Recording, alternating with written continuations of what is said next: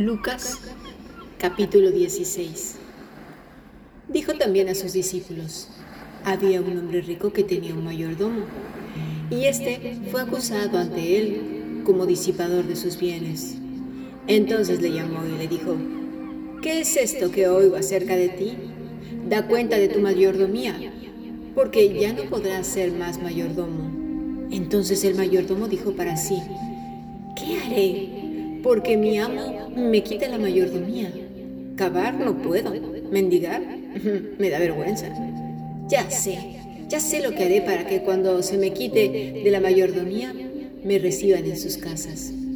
Llamando a cada uno de los deudores, dijo su amo, dijo al primero, ¿cuánto debes a mi amo? Él dijo, cien barriles de aceite, y le dijo, toma tu cuenta, siéntate pronto y escribe cincuenta. Después dijo a otro, ¿y tú? ¿Cuánto debes? Y él le dijo, cien medidas de trigo. Él dijo, toma tu cuenta y escribe ochenta.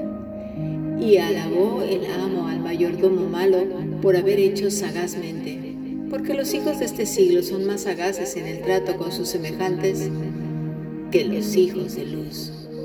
Y os digo, ganad amigos por medio de las riquezas injustas, para que cuando éstas falten, os reciban en las moradas eternas. El que es fiel en lo muy poco, también en lo más es fiel. El que en lo muy poco es injusto, también en lo que es más es injusto. Pues si en las riquezas injustas no fuisteis fieles, ¿quién os confirmará lo verdadero? Y si en lo ajeno no fuisteis fieles, ¿quién os dará lo que es vuestro? Ningún siervo puede servir a dos señores, porque aborrecerá al uno y amará al otro, o estimará al uno y menospreciará al otro. No podéis servir a Dios y a las riquezas.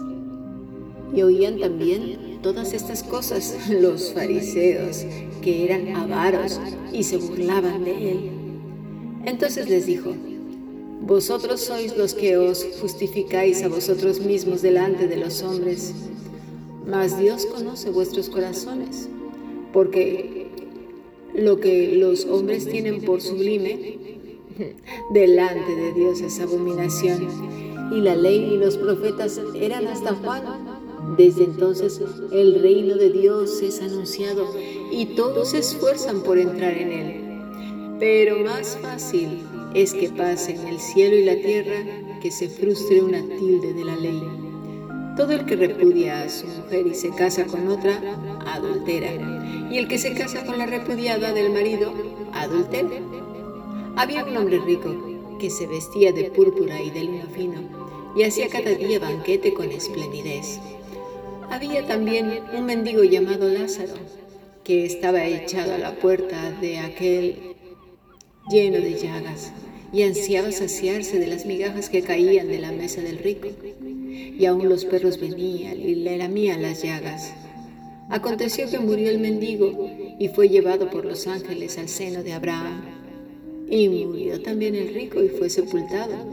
Y en el Hades alzó sus ojos estando en tormentos y vio de lejos a Abraham y a Lázaro en su seno. Entonces él, dando voces, dijo, Padre Abraham, ten misericordia de mí. Y envía a Lázaro para que moje la punta de su dedo en, agua y refresque mi lengua porque estoy atormentado en esta llama. Pero Abraham le dijo, Hijo, Acuérdate que recibiste tus bienes en tu vida y Lázaro también males. Pero ahora este es consolado aquí y tú atormentado.